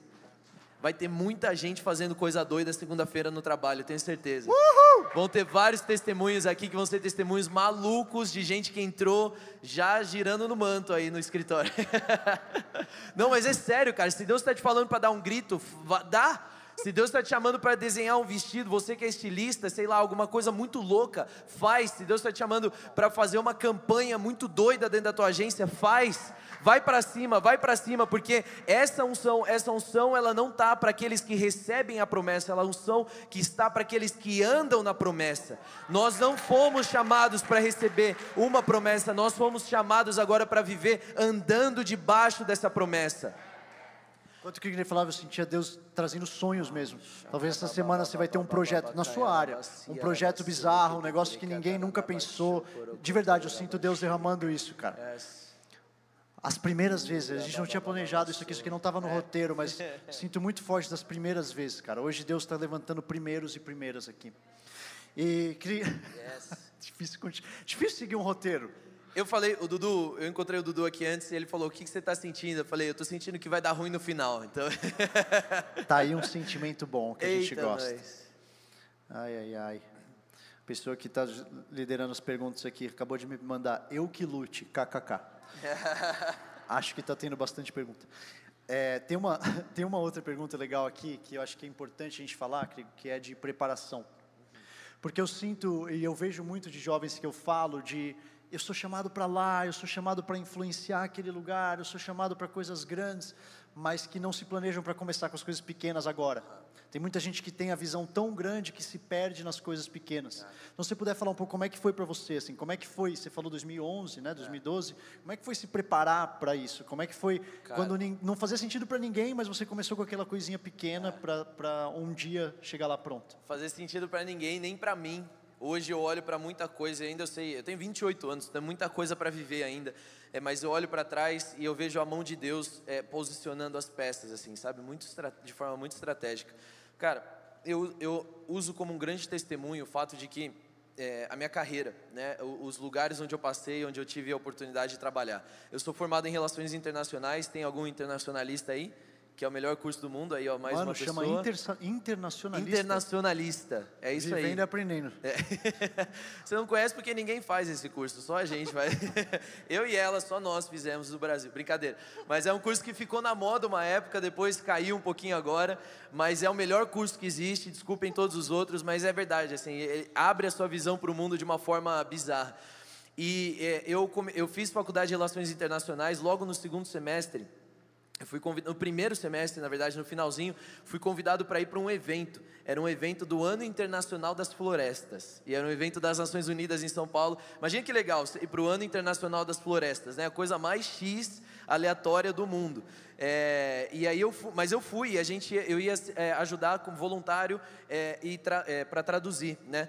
E todo mundo sabe que quem é universitário e que vai em evento não quer nada mais a não ser horas complementares. Essa é a única coisa que você quer na vida, são horas complementares. Até o almoço de domingo na família você conta como horas complementares. Pode assinar aqui para mim? É, exatamente, você assina lá, vou, assina aqui essa macarronada. Enfim, é, mas eu, eu fui para lá para esse evento. Chegando lá com os meus amigos, é, tinha, tava todo mundo de terno, né, gravata, tudo bonitinho lá para traduzir. Era um evento da ONU, a Globo ia estar lá cobrindo, e autoridades, etc. Ministro do Meio Ambiente na época. É, e aí a gente estava lá, e aí chegaram os respons- responsáveis do evento e falou: gente, ó, obrigado por vocês terem vindo, mas na verdade a nossa escala de tradução já está completa. A gente não precisa mais de tradutores.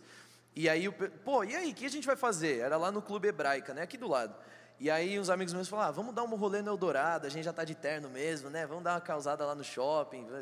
Universitário, primeiro semestre de faculdade. Qual que é a relação? Vamos dar um rolê no É, shopping, já tá de terno A gente já mesmo. tinha perdido a aula, já tinha ganhado horas complementares anyway, então tava tudo bem, assim, sabe? E aí é, o pessoal falou, não, vamos lá, não sei o que. Eles falaram, olha, a gente precisa, na verdade, de ajuda para servir água ali no palco dos palestrantes. É, mas quem, quem não quiser não precisa ficar. E meus amigos, pô, não vou ficar servindo água, vim de terno para servir água, não vou. E aí eu falei, não, eu vou servir água, é o que eu quero, estou interessado, né? O Ano Internacional das Florestas, olha só que coisa legal. Aí, vamos ficar aqui. Na verdade é que a Globo tava lá e eu queria era aparecer na Globo. Então, eles me davam assim, tinha lá os, os preletores, era uma mesa longa, eu tenho foto disso ainda. E aí tinha a garrafa d'água e aí eu ficava aqui no canto esperando um sinalzinho, né? Aí tinha lá os caras, tudo PHD, com óculos, aí eles olhavam para mim assim, aí eu ia lá servir água. Só que eles estavam sendo filmados todo o tempo. Então, eu chegava para a água, aí eu ia servir assim, eu chegava até do lado, servia e já sorria assim, ó. Aí voltava, bem classe, né? Enfim. Mandou o link pra mãe depois. Mandei link se pra possível. mãe, falei, cara, na coisa Globo. linda. Aí, ó, apareci na Globo, saiu depois uma revista de.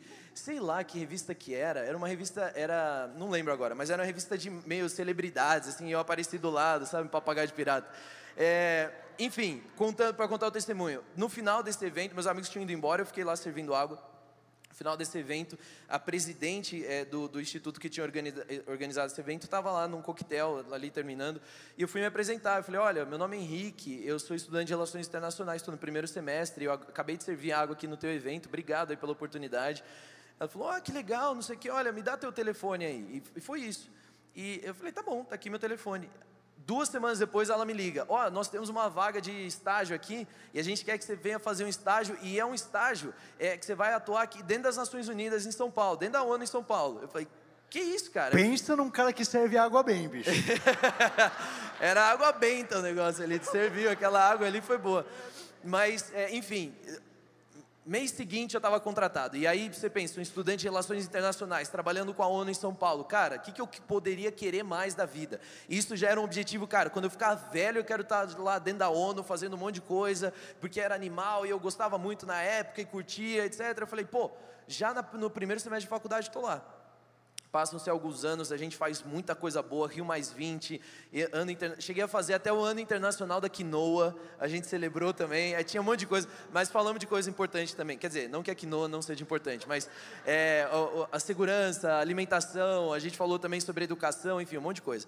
É, biodiversidade, é, desenvolvimento sustentável, enfim. Aí, é, depois passou, passado é, esse tempo, eu fui é, sair, tive uma, uma direção de Deus de sair, semanas depois que eu saí, tocou meu telefone, ó, aqui é do Banco Mundial em Brasília, a gente ficou sabendo do teu currículo, a gente gostaria de, de conhecer, vem aqui para Brasília, vamos fazer uma entrevista aqui junto com a gente. Fui para Brasília, fiquei lá nove meses, o negócio era para ficar uma semana, acabei ficando nove meses, trabalhando no Banco Mundial. É, para quem é de RI, minha amiga aqui de RI sabe que esse aí é um currículo é, é, legal, ONU, Banco Mundial. Voltei, encontrei uma pessoa, conheci, falou, olha, é, eu trabalho aqui na Fundação Brava, que na verdade tinha aí o nosso mesmo financiador, né? Então, estava falando, na verdade, quem pagou o salário do André na Ambev, pagou meu salário na, na Brava e pagou o salário da Ana no Burger King. Então, é o mesmo trio. É, então, a gente estava lá, e uma fundação animal, super conceituada, pô, boa pra caramba. E aí recebi a oportunidade de estar lá. A pessoa me convidou, quer dizer, eu conheci e falou: a gente não tem vagas, não. É, a gente, infelizmente, você voltou aqui para São Paulo, mas a gente não tem vagas né, aqui na Fundação Brava. Mas o dia que aparecer, a gente avisa. Aí tá bom. Aí passaram dois dias, a pessoa me liga, pega o telefone, me liga, fala assim: cara, você não vai acreditar. Todo mundo do escritório está sendo mandado embora, a não ser eu e agora eles estão precisando contratar novas pessoas. Então eu lembrei de você. Eu acho que tem alguma coisa boa aí é, vindo. Vamos fazer uma entrevista com você. Aí foi lá que eu entrei. Isso para dizer, por que, que eu estou falando isso? Porque se você pega alguém de relações internacionais com currículo na ONU, Banco Mundial, é, Brava, é uma coisa bem legal. E pode parecer que eu estou me gabando com isso aqui agora, mas eu quero lançar esse testemunho. E com esse testemunho eu quero que você receba isso na tua vida, em nome de Jesus. É, eu nunca, para nenhum desses lugares, eu nunca mandei um currículo. Eu nunca participei de nenhum processo seletivo. E eu não estou dizendo que você não tem que mandar currículos nem participar de processos seletivos. Mas eu estou te falando o seguinte: todos os lugares, todas essas oportunidades que apareceram na minha vida, não foi porque eu fiquei lá batendo na porta e eu falei, agora eu vou entrar, agora eu vou entrar, agora eu vou entrar, agora eu vou entrar. Não, foi porque eu estava no lugar certo, na hora certa e me conectei com a pessoa certa na hora certa. E aí você pode perguntar, mas querido, você não acha que isso aí não é replicável? Isso aí não vai se replicar. Não, vai se replicar sim. Porque quem anda com Jesus, cara, anda no lugar certo, na hora certa, falando com as pessoas certas, da maneira certa, e o favor de Deus encontra a gente. Pode bater palma. Enquanto você bate palma, recebe isso aí também. Se você está desempregado, se você está procurando aquela posição dos teus sonhos, aquilo que Deus prometeu para você, eu libero essa mesma graça, esse mesmo favor na tua vida. Sabe, você não vai precisar ficar mendigando por uma posição, muito menos por uma oportunidade. Eles vão reconhecer o brilho de Deus na tua vida, e Deus vai brilhar a luz dele na sua vida, e assim o nome dele vai ser glorificado. É isso que fala em Mateus 5. E cara, eu quero que isso seja um testemunho que você leve daqui de verdade. Você fala, cara, Deus, se o Senhor fez com o Kriegner, o Senhor vai fazer comigo também. Põe aquela pessoa no meu caminho. Vai se preparar, vai estudar. Não vai, é, é não vai é, é, dormir tarde demais e acordar e ficar acordando tarde demais também, porque você está perdendo tempo vendo TikTok, vendo YouTube. Não, não. Vai fazer o que você tem que fazer. Mas ao mesmo tempo, cara, confia mais na graça de Deus do que você confia no teu próprio braço. Amém. Fiquei na dúvida se teriam palmas, irmão. E cara, tem, tem um tem um, uma premissa muito importante disso que o Kirina falou, e é muito louco que eu nem sabia dessa história da água, e eu tenho uma coisa na minha vida parecida que é, a gente fala muito sobre influenciar esferas, né? Influenciar esferas, influenciar. O que, que eu acho que é a mensagem que ela foi pouco explorada e que eu acho que a gente precisa reforçar mais? Qual que é o. A gente fala sobre liderar a esfera. A gente vai liderar a esfera do entretenimento, a gente vai liderar a esfera da política, a gente vai liderar a esfera dos negócios e da moda. Eu acredito nisso. Mas qual que é o modelo de liderança que Jesus ensinou para a gente? Servir.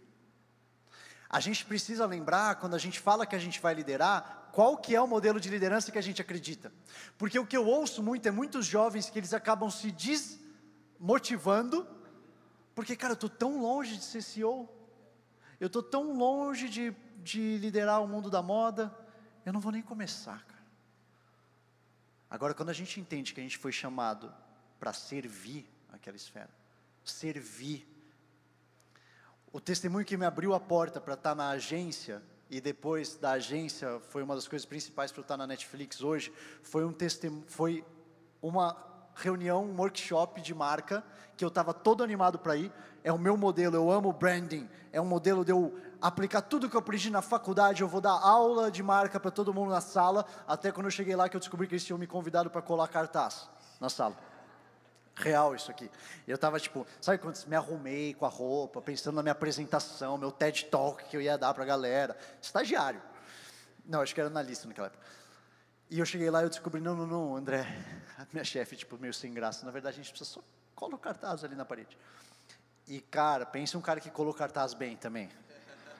E a Globo nem estava lá, né? A Globo nem estava lá filmando, mas eu colei cartaz bem. E naquela noite eu me conectei com a mulher que muito mais tarde a gente foi jantar, a galera chamou, ah, chama o cara do cartaz aí também para jantar com a gente. Aí fui para o jantar, me conectei com a mulher e isso aqui me abriu a porta lá no fundo. Tem um poder precioso em você entender que você foi levantado para servir sua esfera. Eu acredito que a gente vai liderar, mas eu acredito que a gente vai começar servindo. Quem que, qual que é o projeto que ninguém mais quer fazer? Manda aí para mim. Eu estava falando com os jovens que eu, que eu discipulo outro dia e, e, um menino veio falar comigo super frustrado que ele tinha passado a noite fazendo uma apresentação e nunca foi usada a apresentação. Eles acabaram não fazendo. Quem nunca? Quem trabalha em empresa aí? Fala aí. Fala aí, pode falar a verdade. A apresentação linda que você fez com tudo que você tem. Ah, então né, não deu tempo de passar por esse slide. E eu estava falando para ele, cara, sabe o que, que é a coisa que a gente tem, que a galera que normalmente fica frustrada com isso não tem? Que a gente não está fazendo isso para o nosso chefe. A gente não está fazendo isso pela apresentação. A gente está fazendo porque a gente foi chamado para fazer, porque Jesus Cristo fez a gente fazer com excelência. E eu vou fazer tudo com excelência servindo, cara. Você usando ou não. Eu sendo promovido ou não. As pessoas fazem por promoção, eu faço porque eu amo meu Deus e eu faço tudo com excelência lá no meu trabalho. Eu creio que Deus está levantando uma, uma geração que vai fazer tão excelente as coisas que você foi chamado para fazer, cara. Tão excelente. É um projetinho, cara. Na verdade, é uma peça de teatro que não vai ter muita gente assistindo. É só três pessoas. Manda para mim. Deixa eu fazer. E eu vou atuar como se estivesse na Broadway. Eu vou atuar. E quem sabe a única pessoa que vai lá assistir não vai ser a pessoa que vai abrir a porta para o seu destino. Às vezes a gente é muito pautado por aquilo que é nos olhos humanos pequeno, cara. Quando o nosso Deus, Ele pode tudo. Ele pode transformar uma servida de água ou uma colagem de cartaz na abertura de porta que você precisa. Eu sinto que isso aqui é para essa semana, cara. Pessoas que estavam desencorajadas por achar que é muito pequeno aquilo que você estava fazendo. Deus é muito pequeno o que eu estou fazendo no meu chamado. Quem sabe esse muito pequeno, muito bem feito, não vai ser aquilo que vai abrir a porta para o seu destino. Amém. Amém. Já não me perdi todas as minhas perguntas. Estou recebendo umas 30 perguntas aqui. É, deixa eu ver aqui. Tem uma aqui boa. Como a, acho que a gente tem duas coisas, uma coisa em comum entre a gente que é chamado para um lugar de fora, mas também servindo na igreja. Sim. E tem uma pergunta que é como que é a relação entre as duas coisas? Como que você fez o ministério de intercessão e a vida lá fora e como que você balanceou essas coisas ao, ao longo da sua trajetória? Tem muita Boa. gente que serve aqui dentro que não entende como é que cre cresce aqui dentro, não, né? Mas como é que continua servindo aqui dentro e hum. também sendo excelente nas coisas que fazem lá fora. Boa. Cara, isso para mim é, é, é, uma coisa que eu olho também e eu percebo a mão de Deus nisso tudo. Eu olho é, para tudo aquilo que Deus foi fazendo ao longo desses anos e eu vejo que é, você falou do serviço, né? E isso é uma constante. Quanto mais a gente vai servindo, mais a gente vai é, é, crescendo em todas as áreas da vida. Então, não é só na área que você serve que você cresce. Quando você está servindo e servindo de coração, viu, gente? Servir, servir, ó, servir não é sinônimo de fazer parte de uma área executiva. Não é porque você faz parte de uma área executiva que você serve. Você pode estar lá com o coração completamente errado, você não está servindo coisa nenhuma, você está lá na área executiva. Agora, graças a Deus, todo mundo que está na área executiva aqui do Vox é servo de coração, chamado por Deus, aí dá tudo certo. Mas é, a questão do serviço, ela, ela posiciona a gente nesse lugar, né? Agora, é, é sobrenatural. Você só consegue perceber naturalmente, talvez o que você faz dentro da igreja é muito diferente daquilo que você faz do lado de fora. Mas quando você começa a pegar pelo princípio, aí então você começa a conectar os pontos. Você fala, cara, faz sentido isso aqui. Eu vou te falar por quê. Porque, por exemplo, no momento que eu estou vivendo hoje e no, naquilo que eu fui, naquilo que eu já vivi nos últimos anos também, é, a necessidade de um, as pessoas têm uma necessidade de se aconselhar de abrir o coração. Você deve ter experimentado muito isso. Você está pegando um cafezinho no andar lá, você está conversando, gente que nem é da tua área ou alguma coisa do tipo, te aluga por 5, 10 minutos para poder falar sobre a vida delas. É, você está preparado para falar com aquela pessoa, por quê? Por aquilo que você já experimentou dentro da igreja, por aquilo que você já experimentou nos seus discipulados, da forma como você foi discipulado, da forma como você discipulou. Então, dessa essa maneira, esse serviço dentro da, do templo, né, vamos chamar assim, é, isso te prepara para você poder viver lá do lado de fora. Agora, quando começa a conflitar, todos os momentos que começava a conflitar, eu sabia, eu tenho uma palavra de Deus para servir aqui, e eu tenho uma palavra de Deus para servir aqui também, mas está conflitando e um está ali batendo no outro, é porque eu não estou fazendo um bom trabalho na gestão é, e na definição aqui dos limites, das fronteiras que precisam ser respeitadas. Então, nunca, Deus não é um Deus de confusão, Ele nunca vai te dar um chamado e falar assim, ó, vai lá. Então, a pessoa que fala assim, ah, eu, eu perdi o meu, o meu momento de investir na minha empresa porque eu estava ocupado demais na igreja igreja. Cara, isso não é culpa de Deus, tá bom? Talvez é você que errou ali na, na calibragem do quanto que você ia se dedicar um para o outro. Mas quando você está de todo o coração, você está se consagrando, se colocando nesse lugar. Então, o próprio Espírito Santo vai falando com você. Agora é hora de você dar um passo para trás. Agora é hora de você é, é, né, colocar é, é mais é, energia aqui. E eu vou dizer uma coisa também. Não tem lugar melhor para você se preparar para a vida, é, no mundo corporativo, é, em nenhum outro lugar do que a igreja. Vou te falar, você pega os maiores cantores, e não é maiores por mais famosos, tá? Os melhores mesmo, as pessoas que têm melhor voz. De onde elas vieram? Vai ver lá Rihanna, Beyoncé, é, Anitta, André é, Gonçalves. André Gonçalves, todos esses caras aí. Pior que tem o André Gonçalves, eu tenho o André Gonçalves? Ele é ator. Ah, ele é ator. Ah, então tem, tem isso aí. There's only one André Gonçalves. É, tem só um, é esse, é o único. Mas você pega Marília Mendonça, cara, ela cantava na igreja. E, e, não que eu escute, né? Que eu só escuto música cristã. Aí. tem, é? uma, tem uma fã, tem alguém do gado da Marília aí, ó. Mano. Ei, ali, ó. Pode, pode falar. Hã? O quê? Ah, do quê? Eu me confundi agora. De Marília? Então, a Marília começou a cantar na igreja. Não, mas quem mais é fã dela? Quem mais é fã dela? Da Marília. Não, não sei. Ah, tá bom. Não sei quem é fã da Marília.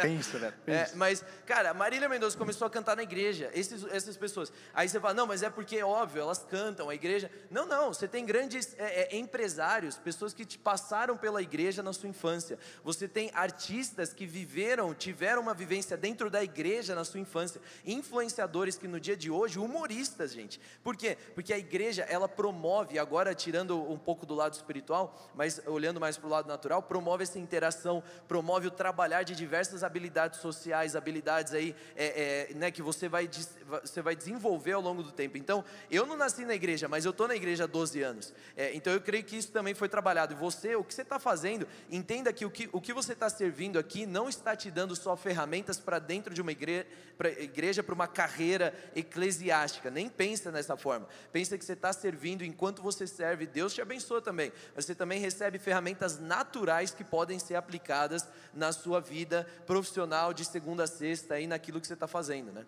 Cara, isso é, é muito, muito, muito real. Eu, eu aprendi muito princípio de liderança aqui dentro. Aprendo até hoje, na verdade. Isso aplica lá fora. Agora, o que eu acho que você falou uma coisa agora no fim que é muito importante, que gente, às vezes a gente confunde e a gente traz a mentalidade corporativa aqui para dentro. É. Eu acho que esse é o risco. Aqui é um lugar que você é equipado, aqui é um lugar que você é transformado, mas aqui é um lugar que você está fazendo tudo para Jesus. Na verdade, lá fora também. Mas às vezes a gente espera, ah, então tá bom, então porque eu estou fazendo muito bem aqui, eu vou ser promovido. É um pouco diferente.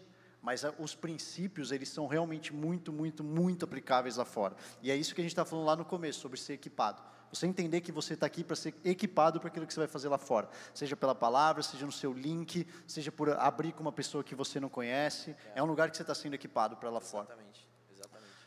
É, a gente está caminhando para o fim já. Ah. Obrigado. Com, combinei com a galera aqui da frente isso aqui. A gente está combinando. do lado de lá não fez tanto A, eu achei, mas tudo bem. Vou tentar de novo. A gente está caminhando para o fim aqui. Aí. Nossa, as pessoas estão tristes.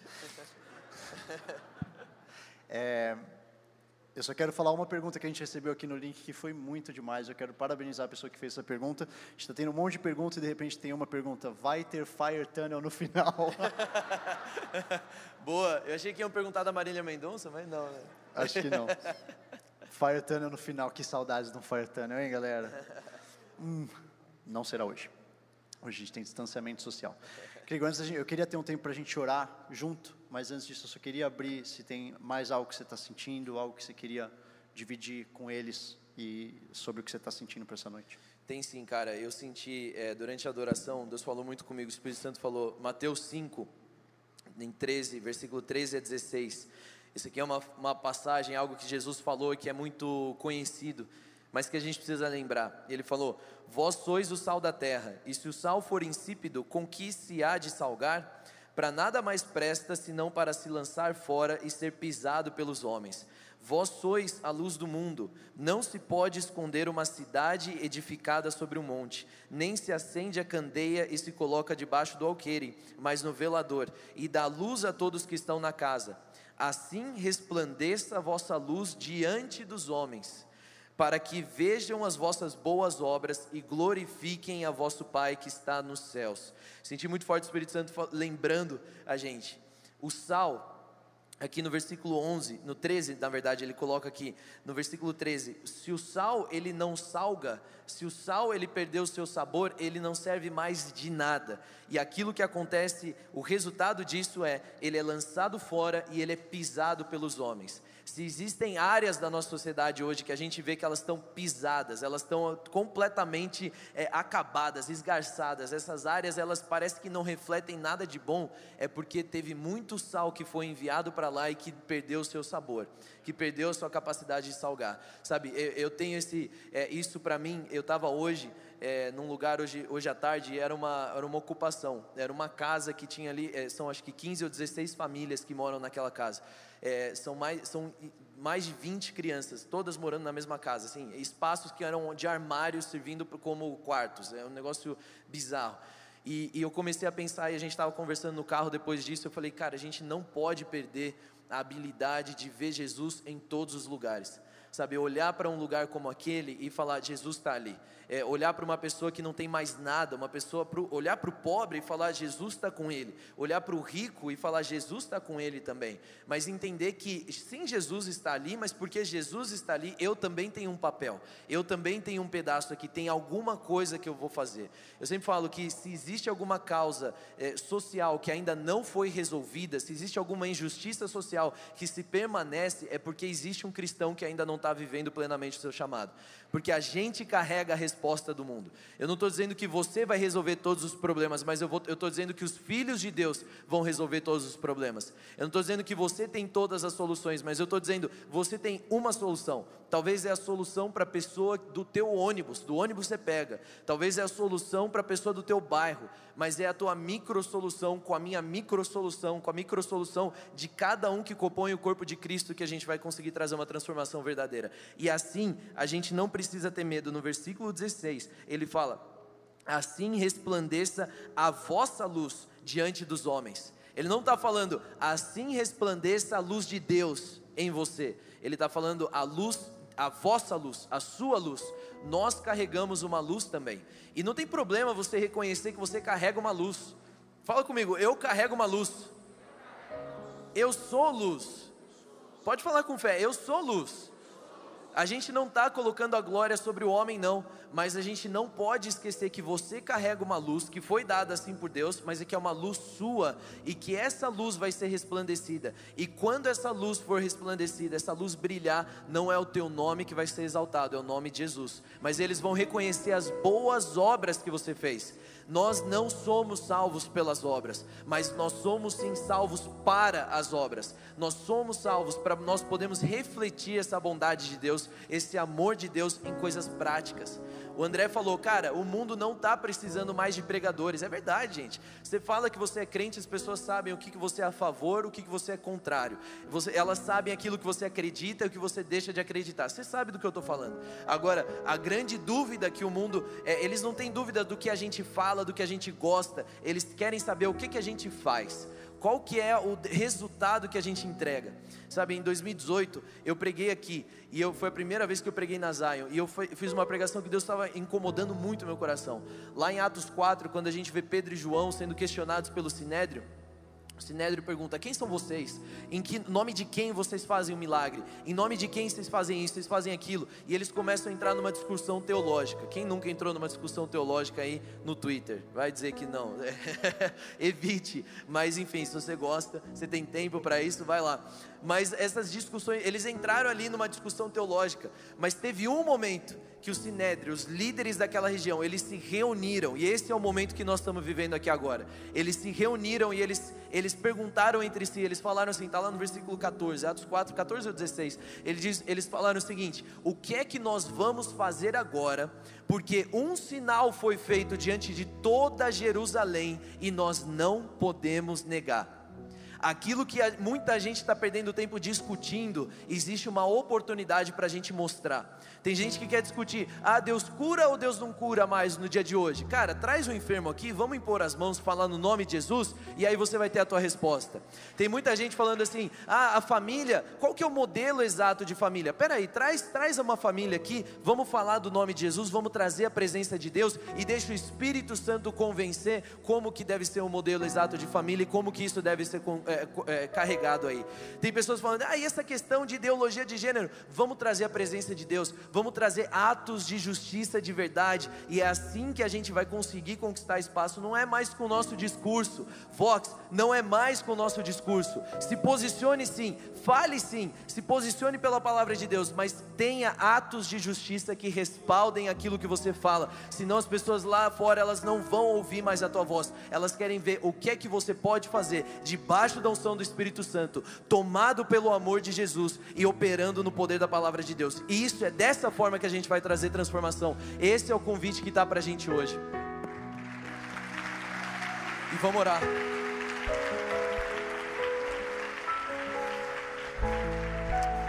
A gente vai orar. A gente vai, vamos fazer assim, a gente vai começar orando pelo Krigner e depois a gente vai orar por todo mundo. Você pode ficar de pé no seu lugar? A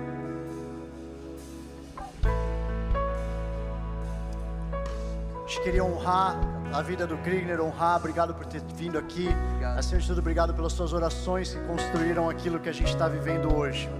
Quero honrar a sua vida. Se puder, só estica sua mão para o Krigner. Deus, eu quero te agradecer pela vida do Krigner.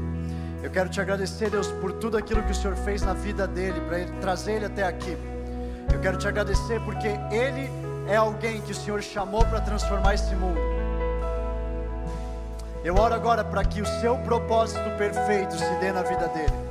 O Senhor sabe todas as coisas, o Senhor sabe dos caminhos, e eu oro agora para que o Senhor envie ele, envie ele no, no tempo certo, no lugar correto, assim como ele já experimentou sobre a vida dele. Obrigado pelas coisas que ele carrega, obrigado por, pelas orações que são ouvidas.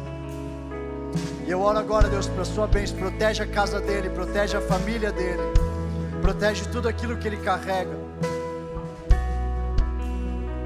Que o Senhor se mostre para ele nesse período de forma mais clara.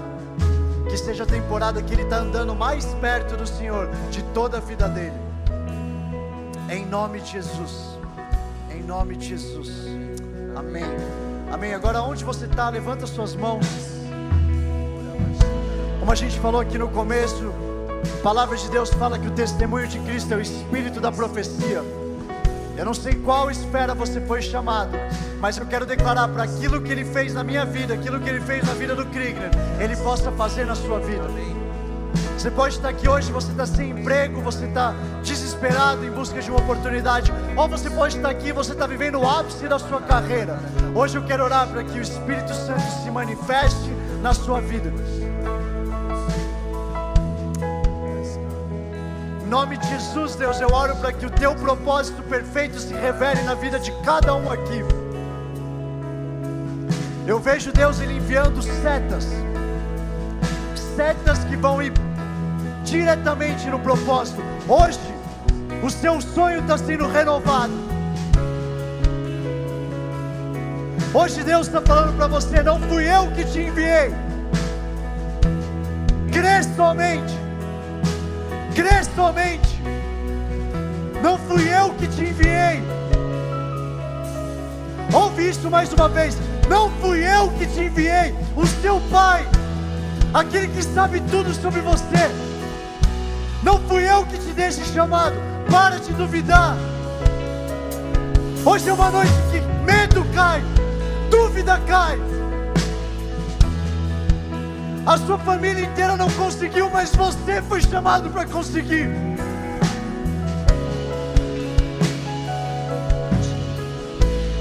Todo espírito de medo agora nós declaramos que vai embora do Vox, vai embora dessa geração, vai embora desse lugar agora no nome de Jesus.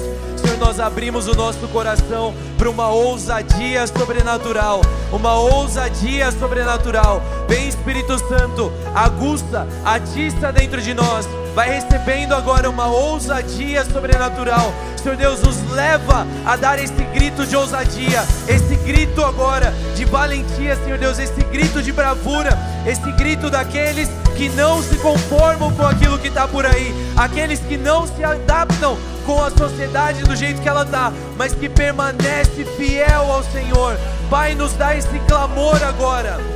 Nos dá esse clamor agora. Quebra a apatia, eu sinto o Senhor quebrando a apatia agora. Algumas pessoas que têm eh, lutado contra a apatia, coisas que não deveriam, que deveriam é, chocar você, que não tem chocado mais, e você tem percebido isso. Pai, ora agora, Deus, traz esse choque sobre os nossos corações, traz esse avivamento agora nos nossos corações. Vai orando onde você está, Senhor Deus.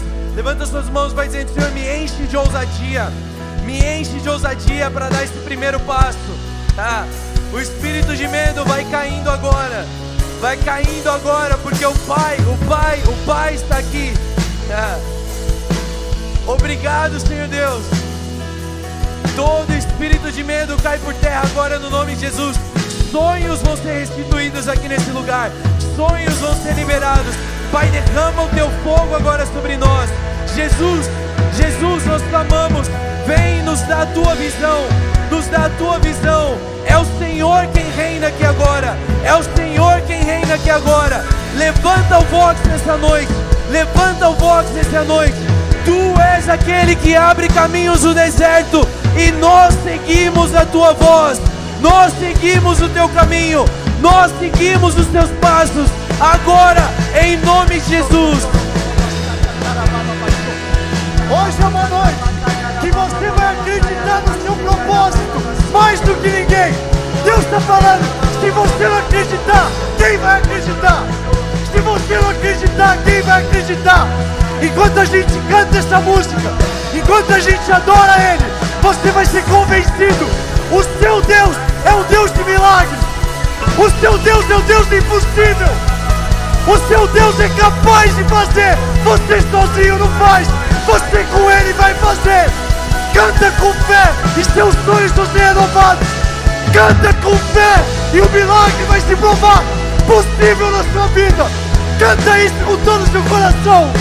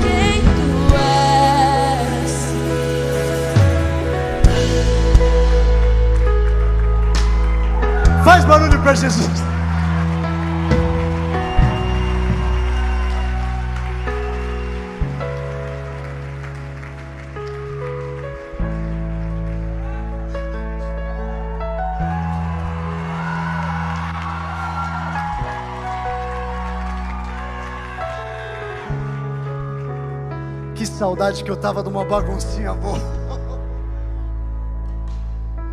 Dá para fazer culto para as esferas e falar de política e acabar fazendo assim? Dá porque o nosso Deus é o Deus da alegria. O nosso Deus é o Deus que está disposto a cavucar no lugar que ninguém cavuca e ainda assim ter alegria. Rasgar a etiqueta que precisa ser rasgada para falar, aqui a gente fala, o nosso Deus é um Deus de milagres. Cara, eu sinto isso muito forte, de verdade, de verdade, de verdade. Você foi chamado para coisas grandes. Você foi chamada para coisas grandes. Eu vejo Deus falando: Filha, filho, entende isso de uma vez por todas. Entende isso de uma vez por todas. A sua história importa.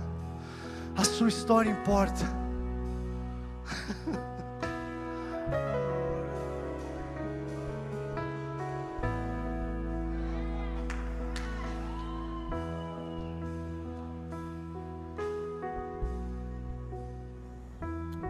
Cara, eu sinto sementes sendo plantadas aqui nessa noite. Quando a gente estava louvando, é como se eu visse as sementes sendo plantadas aqui e de repente nascendo árvores e árvores enormes, árvores que iam cobrir São Paulo, árvores que iam cobrir o Brasil, árvores que iam cobrir as nações. Tem algo que Deus depositou na sua vida que é único. Você não tem isso que você tem por acaso. Sinto algumas pessoas estavam perguntando: por que eu, Deus? Por que, que eu tenho esse negócio? Eu sinto Deus falando: você não tem isso por acaso, você sempre achou que era um erro. Hoje Deus está falando: você é único porque você precisava ser único, porque o sonho que eu tenho para você é único e só você pode viver. Tem projetos que vão nascer dessa noite, tem. Eu vejo como plantas, tipo arquitetura, eu vejo plantas sendo dadas para alguém sobre projetos que você vai criar que vai receber crianças, que vai receber órfãos. Eu sinto pessoas que vão criar casas que vão receber órfãos aqui. Eu sinto pessoas que vão ter famílias. Hoje eu sinto o, o sonho de família sendo renovado em alguém aqui. Você tem um projeto único. Você é única aos olhos do seu pai. Está na hora de você começar a se ver desse jeito. Só você vai poder impedir aquilo que Deus quer fazer na sua vida. E se eu te dissesse isso? Só você você culpou as circunstâncias, você culpou a sua família, você culpou as barreiras. Você sabe que seu Deus é maior que tudo isso e hoje Ele está falando para você: está na hora de começar a acreditar, porque só você vai sabotar os planos dele sobre a sua vida. Porque Ele, junto com você, Ele em unidade com você, pode tantas coisas. Pode tantas coisas.